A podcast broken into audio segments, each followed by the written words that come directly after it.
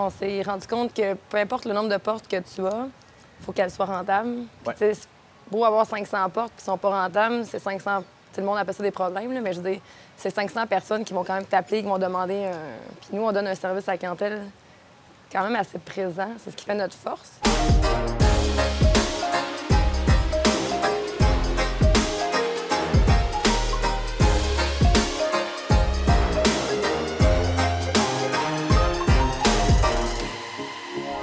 Bonjour tout le monde, bienvenue à cette entrevue PMML.tv. On est présentement, bien évidemment, à Sainte-Lucie. Le décor est incroyable, le réseautage est encore plus intéressant. On est avec le Club des investisseurs immobiliers.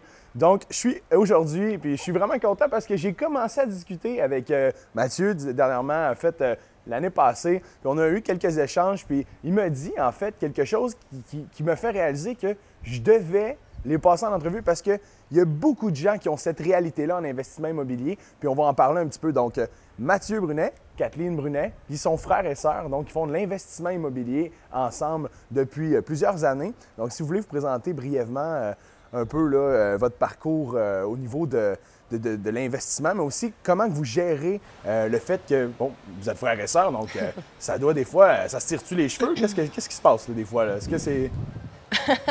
Non, non. Fleury, on a une belle complicité, une belle chimie.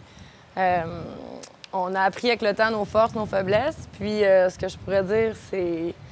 Mettons, euh, j'étais assez franche, fait que c'était assez direct quand je suis pas c'est ce que contente. Mathieu disait un petit peu plus tôt, tantôt, quand on se parlait. Il disait, il disait, écoute, moi, quand j'ai quelque chose à dire, ben, je le dis tout de suite. Puis même chose, quand Kathleen a a quelque chose à dire, elle le dit tout de suite. Puis il n'y a pas d'accumulation. Souvent, on voit ça, les- des, des gens, là, ils, ils accumulent des grains de sel. Puis au final, euh, à un moment donné, ça l'explose. Vous, vous, vous réglez les comptes tout de suite quand il faut les régler. si je Ouais, je suis pas assez poker face, je pense que ça paraît trop. Je pense que c'est la, la transparence dans tout, fait que c'est. T'as pas de cachotterie, c'est bien facile. Puis comment que vos, vos proches voient ça, euh, niveau investissement? vous êtes pas mal tout le temps ensemble, vous faites votre investissement et tout ça. Vos parents doivent être fiers.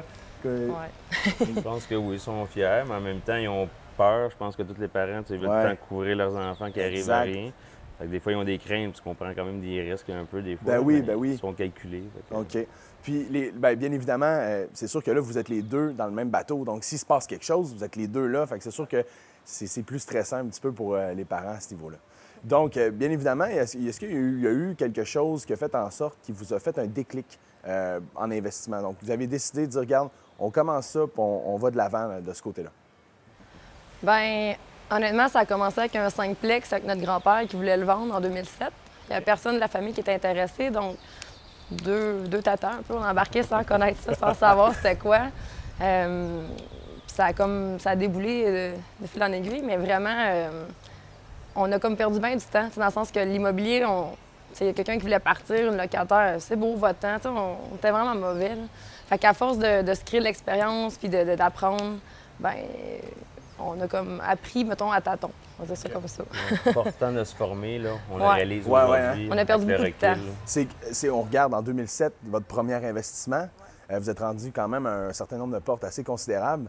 Donc, si vous aviez, entre guillemets, on peut utiliser l'expression ouvert la machine, il aurait pu avoir une belle progression, mais c'est votre progression à vous, puis c'est, le fun que vous ayez appris comme ça, puis que vous l'avez réalisé, parce qu'il y a beaucoup de gens qui ne se forment pas, euh, puis finalement, ils achètent un immeuble, ils, ils se plantent, entre guillemets, ou ils réussissent pas à faire le, le- le profit qu'ils pensaient, puis ils décident de tout arrêter. Donc, vous, vous n'avez pas fait ça. Vous avez fait aussi des flips, je pense, avant de faire l'investissement. Ben oui, c'est ça. Les, les flips arrêtés, c'était simple. C'était pour essayer d'aller chercher des mises de fonds pour acheter des multiplex. Parce que c'était juste trop long de ramasser des sous en travaillant à l'heure. Fait que c'était l'idée, tout simplement. Puis le premier, ben c'était un flop. Puis euh, ma soeur était bien de bonne humeur après. on était cinq ans à plus racheter aucun immobilier. C'était fini final. Puis on, on touchait plus à ça. Ben, on, on était mal organisés, on a acheté une maison, puis on l'a mis comme ça nous tentait. On n'avait pas de plan, le budget était fait, mais ah, tant qu'à y être, on va racheter ça, tant. C'est le bordel quand tu qu'à y fais- être, il coûte cher dans ce. Exactement. fait Puis, pourquoi vous avez dit, on va passer du flip au plex? Ben, comme je dis, on passait pas du flip au plex en tant que tel, mais c'était vraiment plus pour essayer d'aller chercher du, du, du multilogement, parce que dans le fond, c'était notre retraite. Tandis que le flip, c'est un cash qui est immédiatement. Donc, c'était le plan de départ. Le plan de départ était flip, on fait le, un profit pour faire l'acquisition de plex futur. Ouais, exactement. Excellent. Puis je pense que vous, aviez les, vous avez les deux euh, un chapeau très différent dans, la- dans- dans votre gestion, dans votre compagnie. Je pense que toi, tu t'occupes plus au niveau de la prospection. On en parlait un petit peu tantôt. Qu'est-ce que, qu'est-ce que tu regardes quand. Parce que là, tu me parlais de Kijiji, tu me parlais. Qu'est-ce que toi, tu regardes quand tu magasines un immeuble et que tu, veux, tu, tu dis que ça, là, ça pourrait être un deal potentiel? Nous autres, ce qu'on cherche surtout, c'est des immeubles à problème euh, pour être capable de les remonter en réalité, les optimiser au maximum, puis euh, aller rechercher notre mise de fonds, puis nos, nos coûts de rénovation en un an. OK? Vous avez tout le temps le même, le même plan? C'est un an pour au niveau du refinancement pour sortir Idéalement. toutes les billes du dossier? Idéalement, oui. On se donne tout le temps si le deal il est bon à long terme, jusqu'à trois ans maximum, mais c'est un an le, le target tout le temps. ouais. tout dépendamment de l'endroit aussi, euh, la- la- l'emplacement des lieux. Donc, puis, toi, Kathleen, de ton côté, je pense que c'est plus au niveau de la gestion des documents, de la gestion au niveau plus externe. Je pense, Matt, toi, tu t'occupes plus, bon, euh, tout ce qui est euh, sur, le terrain, négociation et tout ça. Puis, de ton côté, est-ce que c'est une partie qui est claire ou des fois, vous avez de la misère à dire tu sais, des fois, tu fais un peu de prospection ou c'est vraiment bien établi déjà dans la base? Ça y va tout seul, dans le sens que, tu sais, j'ai fait de tout, puis Mathieu aussi, puis ça s'est comme reséparé. On voulait comprendre un peu la réalité des deux. Fait que la prospection, j'en ai fait, j'aime pas ça. OK. D'avoir un contracteur, j'ai ça, gérer ça, c'est de la. C'est, non. Ouais. on n'a pas une super belle expérience. fait que... Mais, euh, tu sais, moi, gérer un locataire, un problème de locataire, là, tu sais, il- les urgences, tout ça, euh, monter un dossier pour une banque, euh, tu sais, faire tout le, le côté plus marketing, j'ai pas de problème avec ça, au contraire. Je l'ai vu avec ce que vous m'avez envoyé un peu avant l'entrevue. Bon, le pédigré un peu de votre, votre Ouais. entreprise, c'était très bien structuré, très bien montré. Donc, j'imagine, je m'excuse, Matt, que c'est Kathleen qui l'a fait.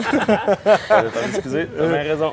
Puis, parlez-nous de vos prochaines acquisitions. Parce que là, présentement, ben, on peut le dire, vous êtes à 84 portes au moment où on se parle. Euh, votre prochaine acquisition, c'est quoi? Est-ce que vous dé- désirez acheter vraiment plus gros? Est-ce que vous visez toujours plus gros ou vous visez peut-être, il y a un deal, il y a un deal, on y va? On vise plus gros, mais il y a un, Un deal, deal, on y deal. va. Tu vois, en ce moment, on a deux offres d'achat qui sont signées, acceptées, les inspections sont faites. Il reste 5 à attendre le financement passe au notaire, puis c'est deux, six logements. Que, on les néglige pas. L'important, c'est tout le temps le même résultat, c'est ramasser les mises de fonds, Renault, un an, puis on passe au suivant. Exact. Puis tu me parlais un petit peu du commercial, donc qui commençait à vous intéresser. Vous avez déjà quelques, ben, plusieurs portes, comme on disait, en multi-résidentiel. Là, vous vouliez acquérir peut-être du pied carré en commercial.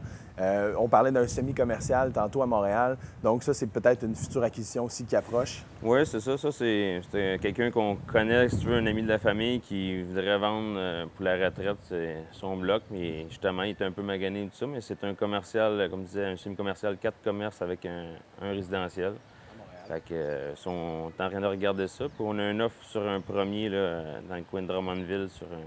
Puis je pense que, ce que, ce que- moi, ce que je vois beaucoup des investisseurs avec qui je travaille, c'est que les gens qui font de l'acquisition au commercial, c'est pour créer un meilleur cash flow de rentabilité totale sur l'immeuble. Donc, si on va edger, pardonnez-moi l'expression anglaise, mais edger d'autres immeubles, on va être capable de créer un cash flow qui va être très intéressant quand même. Fait que je pense que pour la liquidité de votre parc, Ça va nous aider beaucoup. Exactement Exact. ça. Puis là, on, on va parler un petit peu de la vision à long terme. On parlait tantôt de se créer une liberté financière, je pense. Euh, bon, tu veux être maman et future. Matt, tu veux voyager, c'est ce que tu me disais. On est tellement bien ici, il faut, faut en profiter. Mais votre vision à long terme, c'est vraiment de, de pouvoir bien, très bien en vivre. Dans le fond, vous n'avez pas de plan à long terme au niveau des portes, mais vous avez une vision à long terme, ce que je comprends. On avait une vision de porte, on l'a changé. OK? On s'est rendu compte que peu importe le nombre de portes que tu as, il faut qu'elles soient rentables. Puis, Ouais. c'est beau avoir 500 portes qui sont pas rentables, c'est 500. Tout le monde appelle ça des problèmes, là, mais je dire, c'est 500 personnes qui vont quand même t'appeler, qui vont demander un. Puis nous, on donne un service à la clientèle quand même assez présent. C'est ce qui fait notre force. Fait que, tu sais, des portes commerciales, c'est peut-être un petit peu plus rentable, c'est plus. euh, c'est- différent comme challenge, je pense, puis c'est plus, en, termes de, de- cash flow, c'est plus avantageux. là. Clairement. Super. Puis, euh, pour terminer, euh, si vous aviez un ou deux conseils, parce que là, vous, vous avez parti on the scratch, vous avez commencé dans les flips, vous avez voulu créer une liquidité, vous avez arrêté cinq ans parce que ça, ça a mal tourné. C'est quoi votre- vos, conseils, en fait, en tant qu'investisseur, que vous pourriez donner aux gens qui nous écoutent, à part passer à l'action, parce que ça, passer à l'action, il faut le faire. Moi, je n'aurais deux. Ouais. C'est un, c'est de prendre le temps de se former. Souvent, ça vaut la peine. Ça évite des erreurs qui peuvent être coûteuses, puis sauver du temps. Parce que le temps, c'est de l'argent. C'est ça que tu essaies tout le temps de combattre en immobilier. C'est gagner du temps toujours pour euh, monter plus vite. Puis l'autre, je dirais, c'est de se faire confiance, pas avoir peur de se faire dire non. Tu sais, dites pas non pour la personne. Attendez qu'ils vous disent vraiment, tu sais. Fait que moi, ce serait ça mon conseil. Là. Puis euh, jusqu'à maintenant, ça, ça porte fruit. Hein? Quand que les gens disent non une fois ou deux fois ou trois fois, on continue. Puis des fois, il y a des opportunités qu'on s'attendait même pas qui nous tombent dans les mains. Donc, et toi, Catherine, de ton côté? Ben, les deux points qu'il a dit, c'est bon, mais je, dirais, je rajouterais, mettons, de se faire un plan. Tu sais, vraiment, euh, on s'en va où, on veut quoi. euh, être structuré, c'est la base de tout.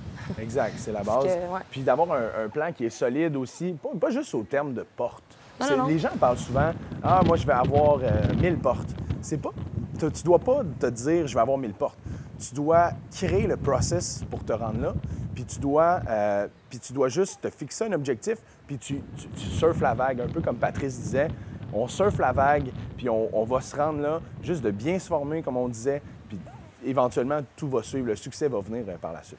Exact. Donc, je vous remercie énormément euh, pour cette entrevue en passant. Merci à toi. Euh, puis à tout le monde aussi euh, qui, qui nous écoute. Donc, si vous avez apprécié, partagez le vidéo, likez. Si vous avez des commentaires, laissez-les en dessous, des questions et tout ça. Ça va me faire plaisir. Prochain show, je suis avec Jean-Philippe Paradis. Aussi, on va pouvoir répondre à vos questions au show Préinvestir. Donc, merci beaucoup. Stay tuned et bonne semaine.